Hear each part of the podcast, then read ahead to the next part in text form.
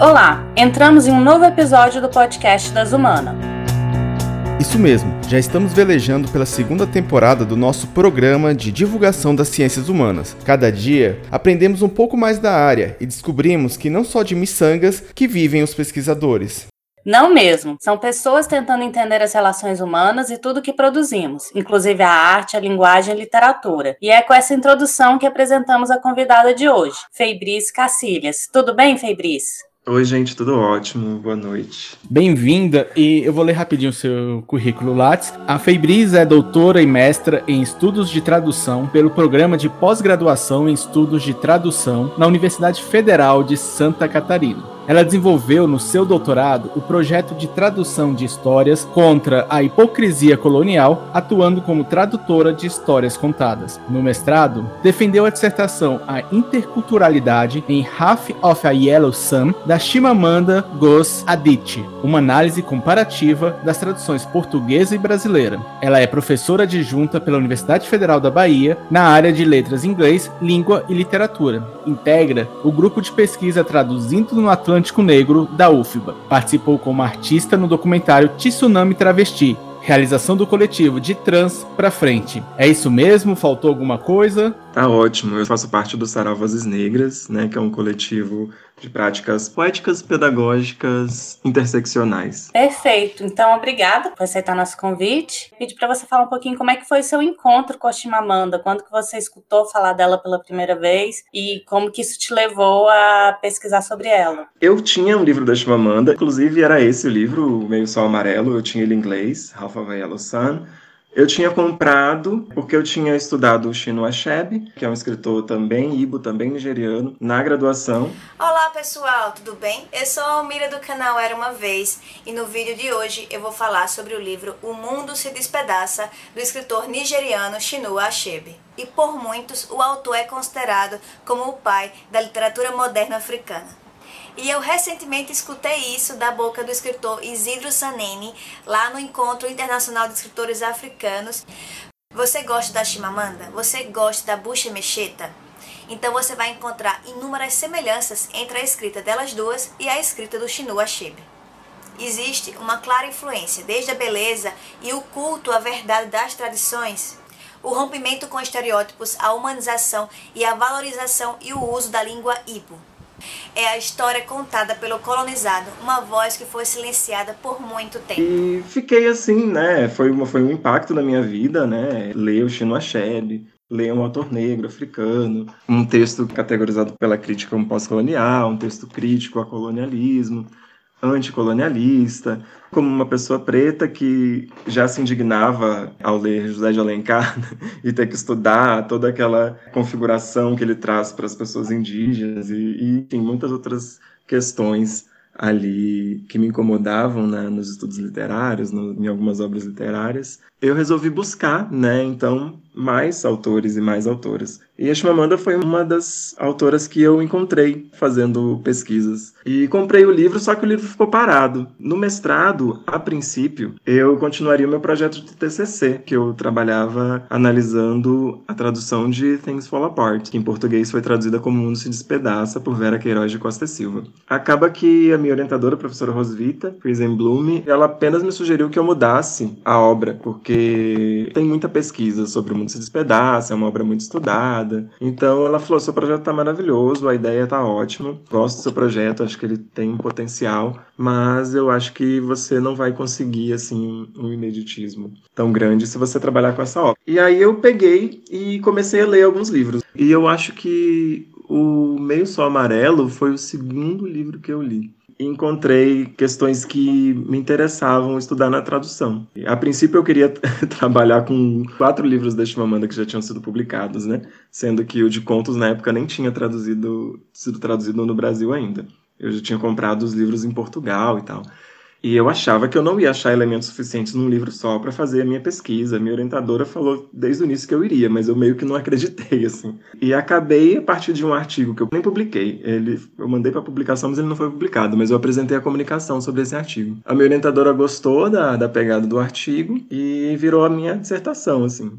Você consegue mostrar qual que é essa diferença gritante entre José de Alencar e Chimamanda? Quando a gente estuda José de Alencar, a gente tem ali a, é, José de Alencar dentro de um movimento que chama movimento indianista. Então, tem toda uma questão de um período literário no Brasil em que alguns autores estavam ali querendo se desvincular, né, da Europa, da colônia, de Portugal, então de criar uma literatura nacional. E o que é mais nacional na cabeça dessas pessoas, se não a população indígena? O livro que eu estudei na graduação, a professora Cláudia trouxe uma análise muito incrível, assim, foi muito bom estudar. Mas eu tinha muita raiva o tempo inteiro, porque o Guarani, né, que foi o livro que a gente estudou, traz o Peri como um indígena com os valores portugueses, né, com toda uma narrativa de um cavaleiro de armadura, um cavaleiro feudal talvez, não sei. Aí eu estou fugindo um pouco da minha área de pesquisa, mas definitivamente é uma representatividade, assim, uma representação, né, uma, uma narrativa que não favorece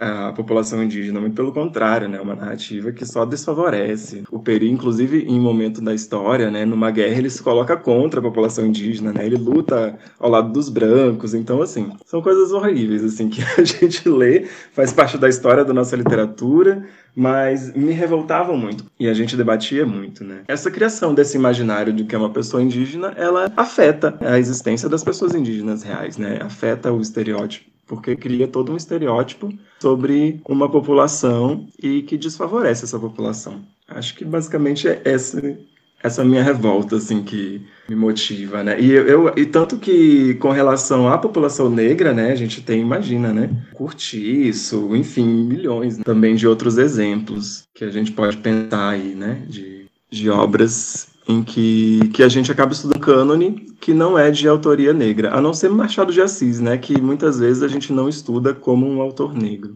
Hoje o episódio é muito sobre isso também, né, o texto e o contexto, né, e você trabalha com, vamos, pelo menos três livros, o Meio Sol Amarelo, a versão em português de Portugal e a versão de português do Brasil. Aí eu queria que você fizesse uma pincelada, assim, do que que se trata esse livro. Eu vou dar uma pincelada mesmo, porque, assim, eu não gosto muito de spoilers, e é um livro enorme também, né, e são muitas histórias, são muitas personagens. Então vamos lá. É, começando pelo título, né? Meio Sol Amarelo. Logo lendo o livro, não tão logo, de uma nação que não, não existe mais no presente. Foi a nação de Biafra, que existiu durante três anos, entre 1967 e 1970. Esse livro se passa durante é, o período desta nação, que coincide com o período da Guerra de Biafra, né? Houve essa tentativa de secessão, que não houve né, uma conquista a longo prazo dessa nação, e a história começa um pouco antes da guerra e termina logo depois do fim da guerra. E a gente tem ali três perspectivas principais na narrativa: a perspectiva de Ugu, de Olana e de Richard. Embora a gente tenha uh, também duas outras personagens que são bem protagonistas, que são Ogdenibo e Kainene. Por que, que eu falo dessas três primeiras personagens? Porque a gente vai ler a história a partir do ponto de vista dessas personagens. A cada mudança de capítulo, a gente tem uma mudança da perspectiva da narrativa. Então, a narrativa começa com o Gu, pela sua perspectiva. Depois, a gente tem outros capítulos com Olana e com Richard, trazendo ali a perspectiva dessas personagens. Temos também a perspectiva de Ogdenibo e de Kainene, mas é em uma proporção menor, né? E sempre pela relação com essas outras personagens. É uma história que se passa durante uma guerra e a Chimamanda faz questão de, de escrever uma história em que ela demonstre é, duas coisas que eu percebi que foram importantes para ela ao estudar entrevistas da autora, né? Uma é contar a história de pessoas que viveram durante a guerra, que amaram durante a guerra, que se casaram durante a guerra, que tiveram filhos durante a guerra, para mostrar a humanização, esse contexto em que foi um período em que muitas fotos saíam desse território, de muito sofrimento, de, de fome, né? Que uma das estratégias para derrotar a nação de Biafra foi cancelar o envio de comida para a nação. A gente tem fotos horríveis que você acha até hoje, né? Noticiários, tudo que a gente pode imaginar, livros de história, tudo mais, que aí vão narrar esse período terrível da história da humanidade e, e a Chimamanda nos lembra, né, que as pessoas sobreviveram a essa guerra, que as pessoas vivem após essa guerra, que as pessoas viveram durante essa guerra. E uma questão importante para ela nesse contexto era que as pessoas não falam por ser muito traumático, então muitas vezes, por mais que a família dela tenha, né, tenha vivido, esse período, por mais que as pessoas do convívio dela tenham vivido esse período, não se ouvia falar, não escutava falar sobre a guerra de Biafra. Então ela vai ali contar histórias de, de amor, vai contar histórias de intrigas entre as personagens, vão ter muitas reviravoltas. A personagem Ugu, por exemplo, vai trabalhar na casa de Ogdenibo, que é um acadêmico, é um professor, e aí, indo trabalhar nessa casa, ele vai aprender inglês, ele vai estudar. Então, essas pessoas vão vivendo, então a gente vai conhecendo os eventos históricos da, de Biafra, mas também o que eu acho que é importante de falar sobre esse livro, que Chimamanda quis contar as histórias das mulheres cisgêneras, no caso. Pelas narrativas de guerra serem muito centradas no universo masculino, como se só os homens viveram, sobreviveram e lutaram e tiveram importância e tiveram papel na, nas guerras. Na sua justificativa, você fala daquele vídeo da Chimamanda, que até viralizou bastante do TED Talk dela, que é o perigo de uma história única. How many stories are told are really dependent on power. Power is the ability not just de não só contar a história de uma outra pessoa, mas de fazer a história definitiva daquela pessoa. O poeta palestino Mourid Barghouti escreve que se você quer destituir uma pessoa, o jeito mais simples é contar sua história e começar com em segundo lugar. Comece uma história com as flechas dos nativos americanos e não com a chegada dos britânicos, e você tem uma história totalmente diferente. Comece a história com o fracasso do Estado africano e não com a criação colonial do Estado africano, e você tem uma história totalmente diferente. Recentemente palestrei numa universidade onde um estudante me disse que era uma vergonha que homens nigerianos fossem agressores físicos, como a personagem do pai do meu romance. Respondi que havia terminado de ler um romance chamado Psicopata Americano. E. E que era uma grande pena que jovens americanos fossem assassinos em série. É. Não.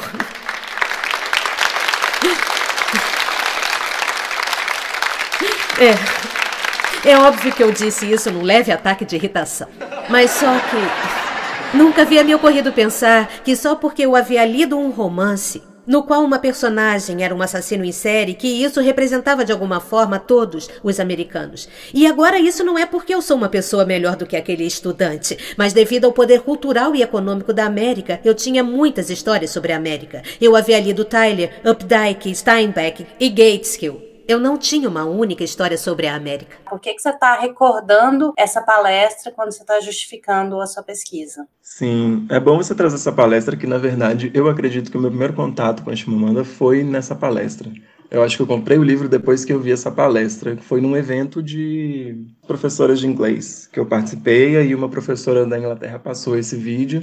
Na verdade, ela não passou o vídeo, ela disse o nome, eu anotei, chegando em casa eu vi. Então foi um vídeo que me marca muito, né? Ainda mais porque eu tinha estudado Chinua Achebe já, já tinha me formado, já tinha graduação, estava trabalhando e já pensando em voltar pro para academia, fazer um mestrado. Me marcou muito por ela falar do, do Achebe, né, e como ele é responsável por fazer com que ela consiga rejeitar essa história única sobre si mesma, né? E em diferentes proporções, o livro do Achebe fez a mesma coisa comigo, de, de perceber que eu poderia como aluna de letras, pesquisar, então um livro que tivesse mais a ver com questões que eu achava relevantes. Para mim também como uma pessoa negra que vive num, num contexto em que você não, não tem acesso às histórias e você muitas vezes nem pensa em buscar, né, de tão, tão bem estruturado que é o racismo, você acaba ali acreditando que o que tem ali à sua disposição é o que tem de melhor, o que tem de mais interessante. Então eu acho que eu trago essa fala, essa palestra por um motivo pessoal, mas aí pensando na minha pesquisa eu acho que ela bastante sintetiza bastante o, o pensamento que eu tento trazer ali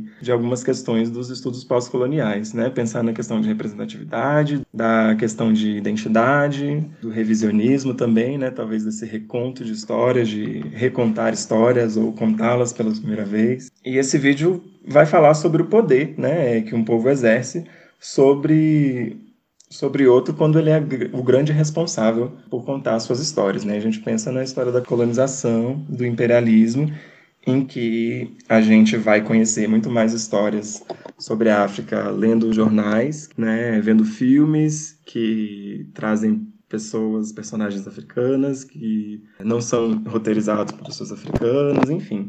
E aí eu trago isso para a tradução, né? Entendendo que a tradução é uma forma de contar histórias de outros povos. E eu entendo que assim, né, como diversas outros, outras mídias, a tradução também ela é uma aliada, aí já pensar no, no, no exercício que eu faço na minha pesquisa, né?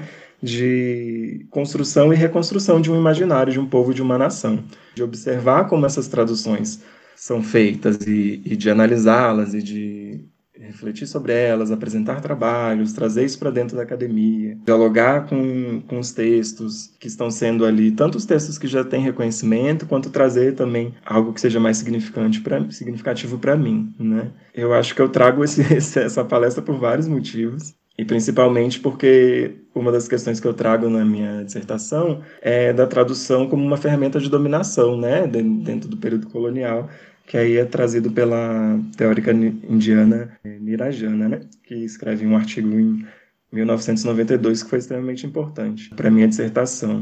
E assim como Raja Gopalan também, né, vai falar um pouco dessa tradução como violência, dessa tradução como ferramenta de dominação e de enxergar ali a tradução e de trazer na tradução essa potência de reconstrução também, né, entendendo que muitas vezes a história é contada num projeto mesmo de dominação, né, e não de, de diálogo, de, de harmonia, de troca, né?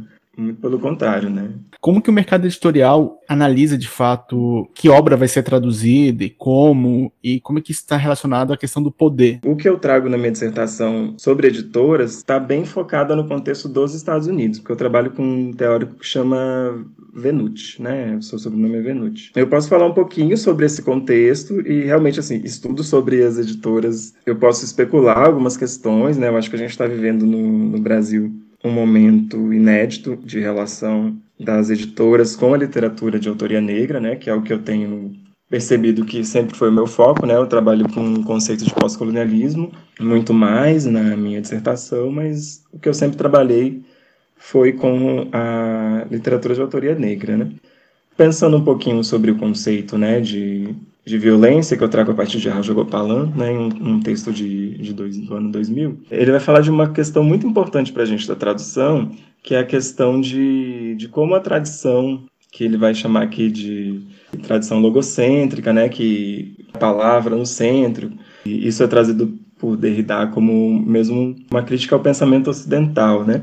Então, pensando nessa tradição do pensamento ocidental, o que, é que se espera de uma tradução? Se espera que uma tradução ela seja fluida, que ela não pareça ser uma tradução, ou seja, que ela se esconda, né?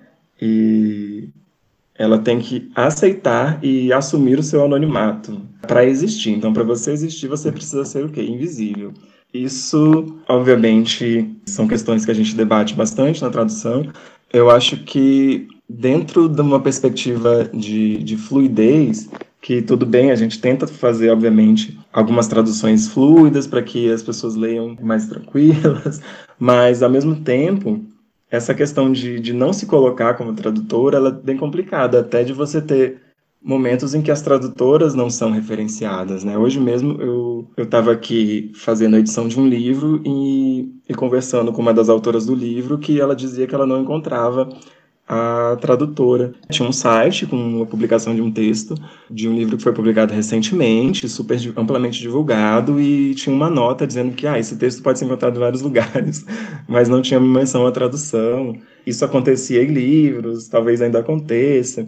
Então, assim, a gente tem tanto esse apagamento de não sabermos, não nos importarmos quem é que traduz as obras que a gente lê, não saber qual o seu posicionamento, qual a sua trajetória, e ao mesmo tempo tem essa questão também de, de esquecer no texto, né? O texto não deixa ali nenhuma marca, não causa um estranhamento ali. Ele precisa parecer que foi escrito originalmente em português, no caso das traduções para o português, né?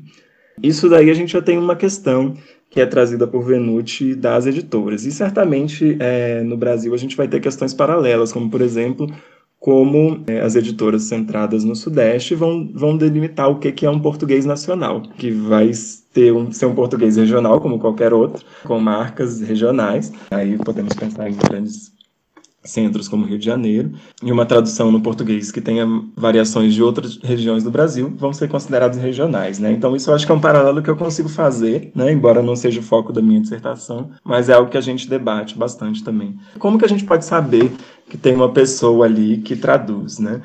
É, uma das questões que nos visibiliza muito é a gente escrever um, uma apresentação comentar sobre o processo de tradução. Então você vai falar como foi, comentar algumas escolhas, comentar o seu processo. Existem as notas da tradutora ou do tradutor, né, que são as NTs, também que é um espaço. Tem tradutores e tradutoras que gostam, tradutores e tradutores que não gostam de notas, enfim.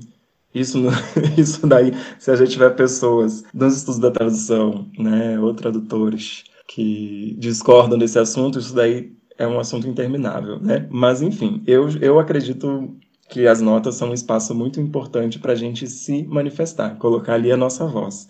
Dessas maneiras a gente aparece no texto. E aí você pode ter uma relação com editores que não se importam muito com a voz de quem traduz, né? Que não tem ali um diálogo com o tradutor, com a tradutora, que pensa mercadologicamente na tradução. Preciso publicar amanhã, né? Preciso publicar daqui a um mês. Aí você tem que traduzir um livro inteiro, enorme, complexo, né, que vai te dar ali um, um, contexto cultural que você desconhece até então. Você tem um trabalho de pesquisa, de estudo da língua, de estudo da, do estilo da escrita, que é desconsiderado muitas vezes quando se pede um prazo ridículo, né, para se traduzir. Então tem a questão de mercado que aí já interfere diretamente, né. O que eu acho muito interessante que, que o Venuti traz é a questão de como os estereótipos são reforçados pelas traduções. Então, às vezes, o contexto dos Estados Unidos, né, que traduz muito mais a literatura dos Estados Unidos para fora do que traduz ou, né, literatura de outros países para o inglês. Essa é uma questão que ele coloca, isso, isso já demonstra um perfil editorial nos Estados Unidos, né? Então, às vezes, nossa, essa livraria tem livros do mundo inteiro, mas às vezes aquele livro japonês ali, ele foi escolhido exatamente por reforçar um estereótipo que a gente vai ter nos Estados Unidos sobre o Japão. Ele dá, inclusive, o exemplo do Japão e de um projeto editorial. É muito bacana esse livro que chama Escândalos da Tradução. É traduzido no Brasil já. Foi publicado pela Eduz. Eu me foquei nos estudos de Venuti, porque ele vai trazer um, uma perspectiva que me interessou muito na minha pesquisa toda a noção, acho que, de, de, de, mercado, de produção, né? Se vocês pensam, se a gente olha, né? Quando que o livro foi publicado em, no seu original, né? No inglês, o que a gente chama de texto-fonte na tradução, ou texto de partida, dependendo da linha de pesquisa, né? Olha ali quanto tempo que levou, né? Para esse livro chegar até a gente. E pensa que teve uma pessoa traduzindo, que provavelmente o livro teve uma diferença de um ano, essa pessoa teve um, dois meses para traduzir, olha lá. Mas, obviamente, existem editoras e editoras, né? Existem editoras que negociam, tem aí uma necessidade que é compreendida pelas editoras, né? Acho que não dá para a gente generalizar. Existem editoras negras também que eu acompanho, que vão ter ali um projeto ético, político. O estudo de Venuti é muito interessante, porque a gente entende muito do que a gente consome porque muito do que a gente consome, a gente consome porque é consumido nos Estados Unidos, né? Eu lembro de um exemplo que a gente sempre tinha na graduação, que o Miyakoto só chegou no Brasil depois que ele foi para os Estados Unidos, embora o Miyakoto seja um escritor de língua portuguesa, né? É, moçambicano, enfim. Quando eu estava lendo o trechinho da dissertação, veio uma coisa assim: você tem uma autora que é nigeriana, que escreve no inglês, mas é, em alguns momentos, até para mostrar a evolução do personagem, pelo que eu entendi, ela usa o inglês crioulo, e aí essa versão foi traduzida para um português de Portugal e também tem a tradução para o português brasileiro. E aí, você fala de fonte, né, original, mas eu fico pensando tanto que se distanciou e se aproximou, porque é atravessado por tantos elementos culturais ali, que a gente deve pensar assim que tem um cânone que é a fonte original, e aí ela perdeu o sentido ou se afastou, ou se a gente pensa que tem a fonte, mas que aí tem a contribuição do tradutor que vai trazer novos elementos. Eu acho que sempre quando a gente vai falar sobre tradução, quando a gente começa a estudar tradução, né, e sempre quando a gente está falando de tradução com, com pessoas que não são da área, essa questão do, do que se perde é muito recorrente. Não que isso não seja também uma discussão que aconteça na área ainda. Eu acho que essa é uma das, das grandes premissas do meu trabalho, assim, de fazer um trabalho que não fosse de análise de erros de tradução, que não fosse um trabalho de dizer qual é a melhor tradutora, de eleger uma melhor tradutora, e de mostrar como que as estratégias, pensar ali no tanto na, na escrita de Chimamanda Ngozi Adichie, quanto na tradução de, de Beth Vieira e Tânia Ganho, sendo Beth Vieira a tradutora brasileira, e a Tânia Ganho, tradutora portuguesa, como que elas contribuem aí para nossa leitura, porque esse trabalho de ler um livro três vezes, né, de ler três livros que são aí contando a mesma história, é muito enriquecedor. Tanto quando a gente traduz, quando a gente faz uma crítica de tradução, eu percebo, né, a gente na área percebe o quanto isso é enriquecedor. Então eu fiz questão de, de, de trazer isso muito para o meu texto, de, de, que a minha proposta de análise de tradução fosse essa. E a questão realmente de, do Pidgin, né, de Pidgin English, que a gente pode pensar como inglês crioulo, né, que em cada região vai ser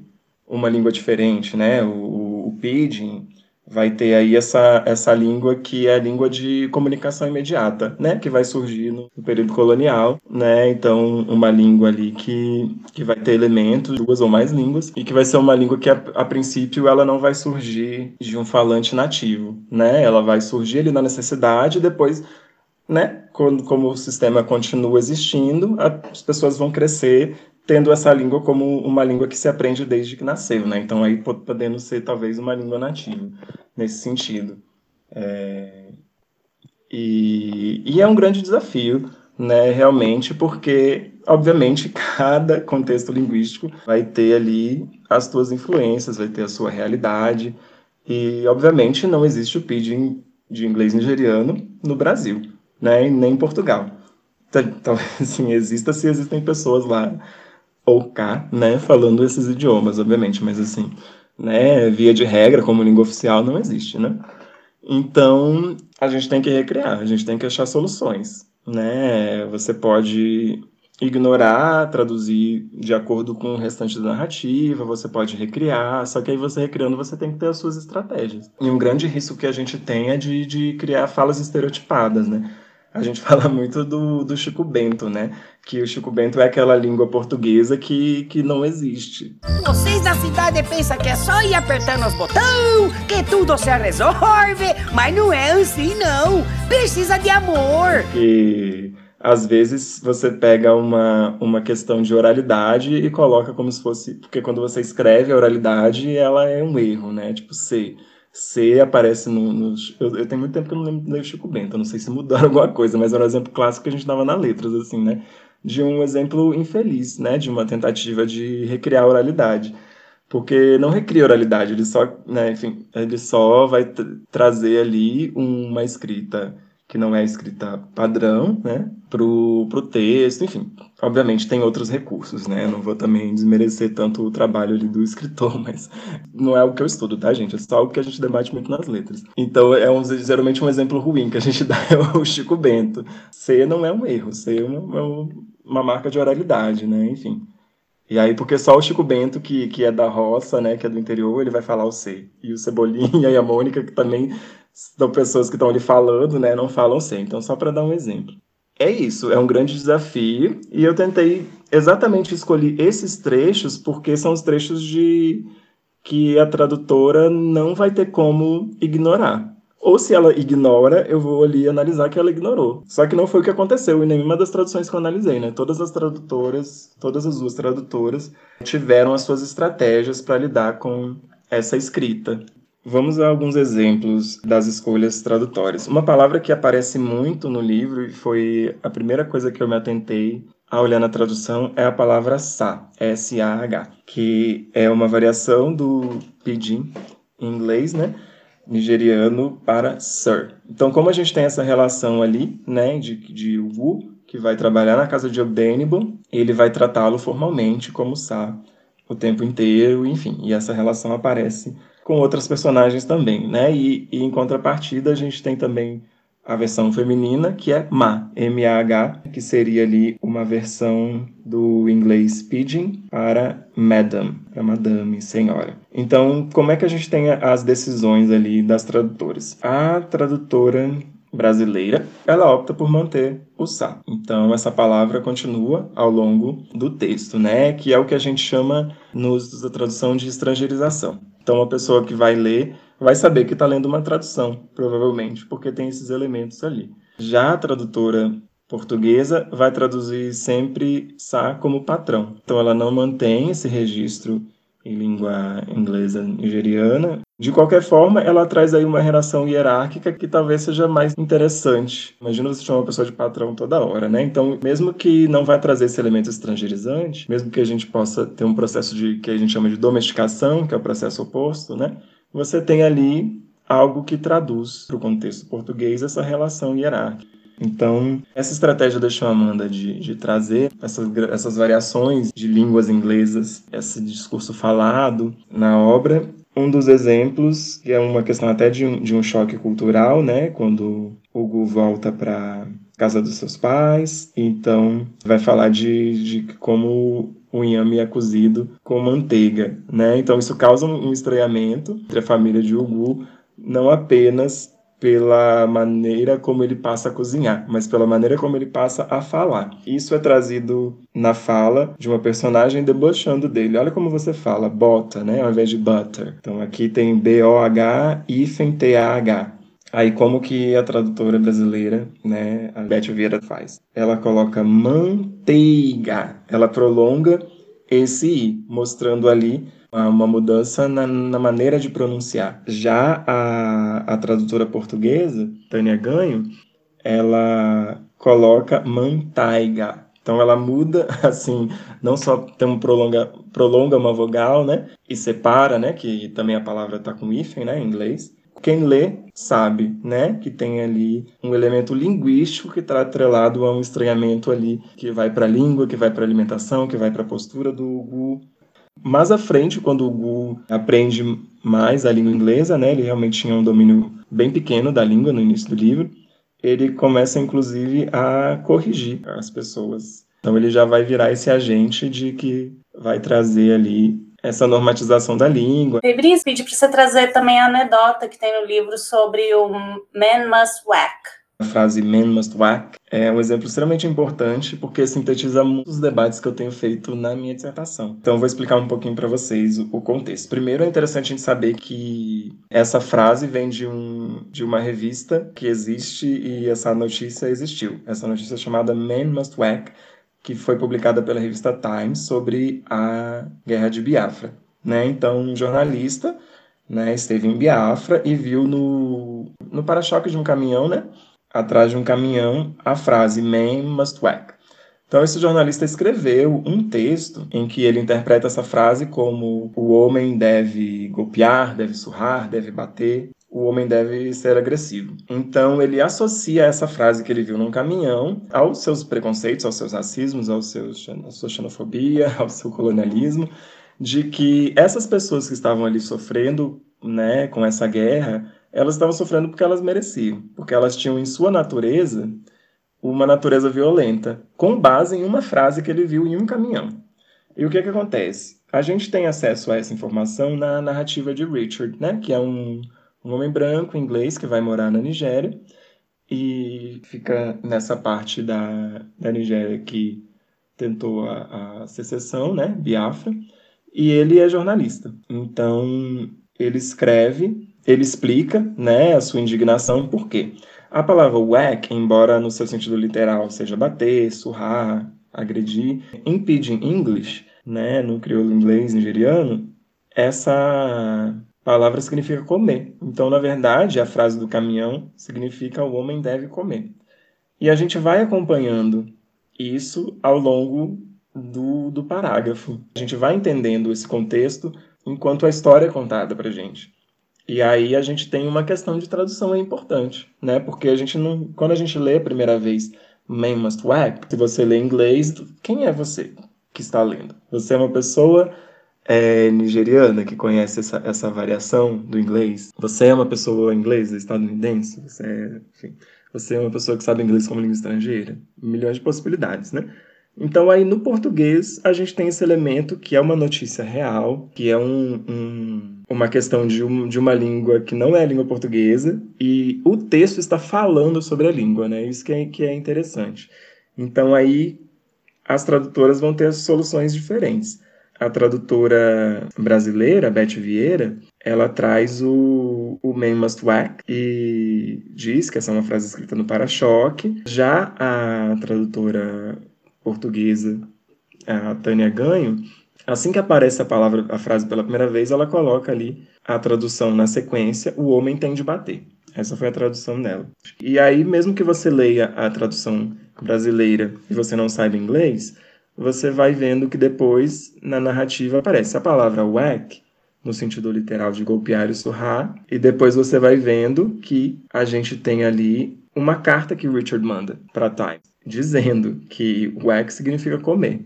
Então aparece a tradução: o homem tem de comer. É uma escolha bem interessante, que daí a minha meu papel de crítica, de, de crítica literária, crítica de tradução, valoriza muito essa questão. Por quê? Ela escolhe traduzir, não sei se isso foi intencional ou não, mas o efeito foi muito, muito positivo minha, pela minha percepção, de traduzir o sentido real daquela frase para aquele contexto. Então, quando ela coloca man must whack, ela não entrega essa tradução de início, e depois ela traduz o homem tem de comer. Então, como você sabe o, o significado de whack, você sabe a tradução, então você consegue inferir né, que ali o que saiu na Time foi o homem tem de bater, né? O homem tem de, de agredir, de surrar, de golpear. Eu vou confiar que as pessoas que estão lendo o livro, né, tipo, não vou subestimar o meu leitor. É engraçado também gente como, né, leitores e leitoras, ah, é uma palavra em inglês, não sei, deixa eu ir lá ver no, no, no, Google, deixa eu ir lá ver no dicionário, não sei. E aí depois você continua a ler e fala, ah, tá, mas na história estava explicando, né? Então foi um. É interessante também a relação como a gente lida com a língua. Um dos teóricos que eu trago, que chama Giazzi, ele vai trazer os exemplos de enxerto e contextualização como os exemplos de escrita, de, de, como exemplos de características das escritas pós-coloniais que seria você contextualizar ali um termo, uma situação, e o enxerto seria às vezes colocar ali a tradução, né? Colocar algo a mais do que meio que uma interrupção da narrativa para explicar alguma coisa. Como que a sua dissertação contribui tanto para a sociedade quanto também para os próprios tradutores, para tomarem suas estratégias, tomarem suas decisões? Eu sou muito dos estudos da tradução, mas eu também sou muito dos estudos literários. Eu sempre trabalhei com tradução literária. E eu acho que a minha contribuição é trazer a obra de Chimamanda para esse debate como que a própria crítica e a própria estrutura dessas escritas vão ser semelhantes, a escrita pós-colonial e a escrita da tradução, né? Então, acho que antes de responder, eu preciso falar um pouquinho sobre isso. A gente vê esse ímpeto de tradução no, numa escrita pós-colonial. Se a gente pensa, por exemplo, o Achebe, né? Que aí o, a gente pode pensar no pós-colonialismo de, de várias maneiras, né? Mas não significa que a gente está falando de países que são independentes, não necessariamente pós-colonialismo é uma postura, postura anticolonial, uma postura política de enfrentamento a, ao colonialismo, né? E muito se tem da tradução, né? O Achebe é um autor interessante para ver isso, Chino Achebe, quando ele escreve Things Fall Apart, que foi traduzido né, pela Vera Queiroz de Costa Silva como O Mundo se Despedaça no Brasil. Tem todo um trabalho do próprio autor de comentar sobre a sua escrita, como da crítica. Então, ele vai, por exemplo, traduzir provérbios em Ibo para o inglês, ele vai traduzir histórias em Ibo para o inglês, ele vai traduzir ritmo da língua, porque ele está escrevendo, inclusive, num processo ali de, de que muitos acadêmicos tiveram em vários países africanos de unificação, tanto no próprio país, que foi ali criado forçadamente, quanto com outros países africanos e com outros países do mundo. Então, devido ao apagamento, o trabalho de Achebe ele vai trazer ali traduções que às vezes a gente vai olhar, ah, isso é para o público estrangeiro, mas às vezes é para o próprio público também que não conhece a sua, sua própria história, né? Então, a gente vai ter essa relação ali, a gente fala que a tradução é um pouco maior, que a gente traduz, a gente pesquisa tanto que a gente quer dividir o que a gente pesquisa. Então, esse ímpeto de explicar mais, ele muitas vezes por um discurso canônico literário, ele é visto como inferior. E a gente sabe que isso tem muito a ver com a agenda política. E aí você vê, a tradução tem esse ímpeto tradicional de que a tradução seja apagada, né? E aí também o ímpeto de silenciamento mesmo. Não, você não pode trazer isso, né? E a gente sabe que essas informações que estão sendo trazidas foram informações que foram silenciadas durante o período de colonização e pós também, né? Fala no, no que, que eu não trago nessa dissertação, mas eu vou trazer da minha tese, que é na colonialidade, né? Que é um termo que eu tiro do Anibal Quirrano, que é a permanência da colonização em outros formatos. Mas eu acredito sim que, para além de articular essas teorias, né, eu trago a literatura de Chimamanda para essa teoria. Né? Então eu acho que a minha maior contribuição é desse diálogo, dessa articulação de saberes e de mostrar como que o próprio texto literário vai ter aqueles elementos ali que estão na teoria também, né? E, e como que a gente pode sair desse lugar de teoria, objeto, de pesquisadora, de objeto, de tradutora, enfim, e de, de trazer mesmo o pensamento de forma plural, né? Porque contar histórias, é, às vezes, é muito mais acessível, muito mais profundo do que escrever um artigo. Eu fiz muita questão de, de não focar nos problemas da tradução, porque é isso, é uma leitura, né? É um trabalho bem difícil. Olhar de forma crítica e acolhedora, né? É um aprendizado imenso.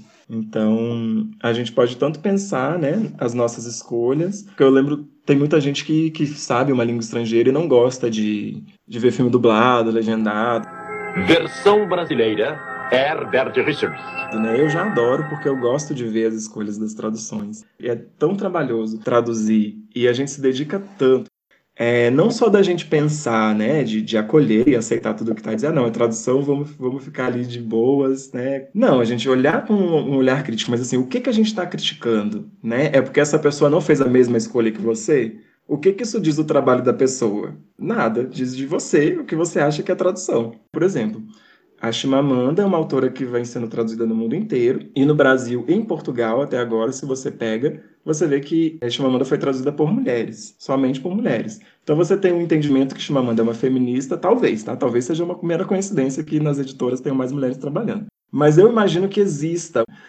Hoje em dia, eu vejo que as pessoas conhecem mais o Sejamos Todos Feministas. Embora eu venho de uma época em que o, o que mais era conhecido da Chimamanda era o perigo da história única tem-se um reconhecimento de que, tá, então é interessante que Chimamanda seja traduzido por mulheres. Eu acredito. Não sei. Nunca fiz nenhuma pesquisa com as editoras. Mas você vê que são todas mulheres brancas, por exemplo. Então aí você já não tem ali talvez um, um preparo da editora, um olhar da editora para a questão racial, de entender o sujeito mulher como sujeito universal. É toda uma questão também de, de, de vários movimentos que estão acontecendo na tradução de uma conscientização mesmo que está vindo para a tradução também. Quem que está aí mediando as histórias, né? Quem que está trazendo para a gente as histórias? É, a gente está no momento em que mais se traduziu provavelmente autores e autoras negras para o Brasil. Eu estou chutando, porque é a minha experiência em entrar numa, numa, livraria. E quando eu comecei a estudar literatura é, de autoria negra, eu ia nas livrarias e eu achava um, dois, três autores então, não sei. Foi um exercício que eu tentei muito na minha dissertação trazer esse posicionamento ético, né? E eu acho que é mais um diálogo do que um, uma hierarquia entre tradutor e autora, entre original e traduzido, né? Foi muito bom relê-la. Tinha tempo que eu não lia a minha dissertação. Eu acho que eu tinha um olhar para ela é, mais do onde eu não tinha chegado do que onde eu tinha chegado. Então eu acho que aqui eu consigo trazer essas contribuições e, e, que são frutos de muitos diálogos, né? Encontrar a professora Rosvita foi incrível para mim. Todas as referências que ela me trouxe foram assim, abriram para mim a possibilidade de estudar a tradução de uma maneira como eu nunca tinha pensado que eu podia estudar. Assim que eu terminei a dissertação, eu fui para o doutorado. E na minha tese, eu trabalhei com tradução de histórias contadas, né? Que aí vem o projeto que vocês anunciaram na minha bio, que é o projeto de tradução contra a hipocrisia colonial. Eu traduzi algum, algumas histórias de duas coletâneas de um autor chamado Elphinstone Darrow, que foi um comissário distrital, funcionário da, da metrópole, né, que atuava no distrito da Nigéria, com um cargo político, e ele também é pesquisador e escritor, então ele vai e escreve dois livros, né, com histórias que ele coleta no território que era chamado de Protetorado do Sul da Nigéria, né?